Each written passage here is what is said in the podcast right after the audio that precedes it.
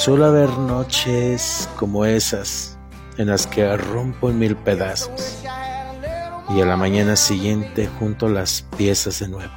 Supongo que soy un artista de esos que crean tormentas interminables y siguen de pie como si no hubiera pasado nada.